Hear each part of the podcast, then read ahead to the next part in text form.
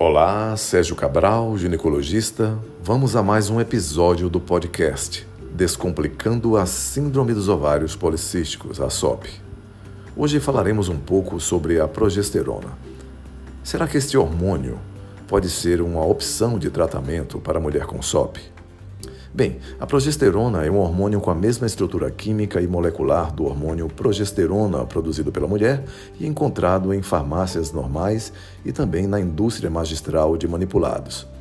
Pode ser uma excelente opção hoje a regularização das menstruações da mulher com SOP. É importante dizer que a progesterona é diferente da progestina, droga com ação hormonal encontrada nos anticoncepcionais e que tem uma estrutura semelhante à progesterona e possui uma ação contraceptiva quando associada ao estrogênio ou quando é usada continuamente. Já a progesterona não possui ação contraceptiva. Em mulheres com síndrome dos ovários policísticos, podemos usar a progesterona durante 10 a 14 dias por mês, sempre sob indicação médica, para ajudar na regularização das menstruações. Tal conduta é útil, por exemplo, principalmente naquelas situações onde não se conseguiu regularizar as menstruações, seja pela adoção de condutas que visem a melhoria do estilo de vida, como reeducação alimentar, exercícios físicos bem orientados, gerenciamento do estresse, bom sono, ou outras medidas, como por exemplo o uso de sensibilizadores da insulina, como por exemplo a metformina e o milinositol.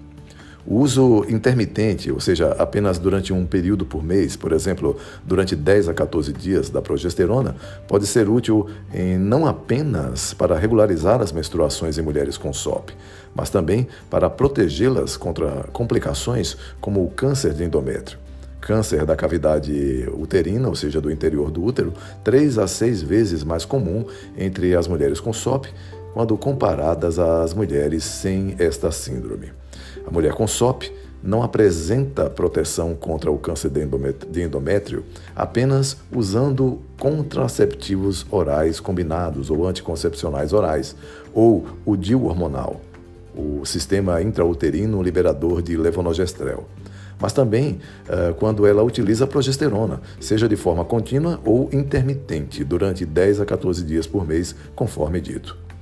É bom saber disso, principalmente pelo fato dos anticoncepcionais orais, hormonais, eh, quando a médio e a longo prazo, poderem até piorar a resistência à insulina, hoje considerada como o principal fator fisiopatológico para a SOP.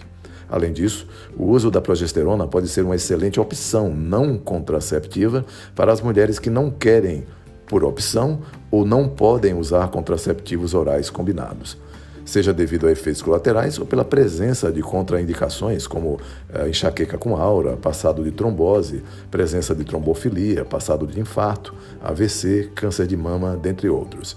É bom lembrar de que a progesterona não evita filhos e, quando ah, bem utilizada, pode até facilitar a gravidez.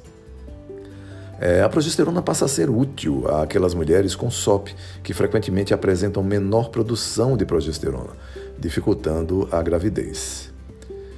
Esse foi mais um episódio do podcast. Espero ter ajudado em alguma coisa e estamos sempre juntos. Um grande abraço a todos. Um bom dia.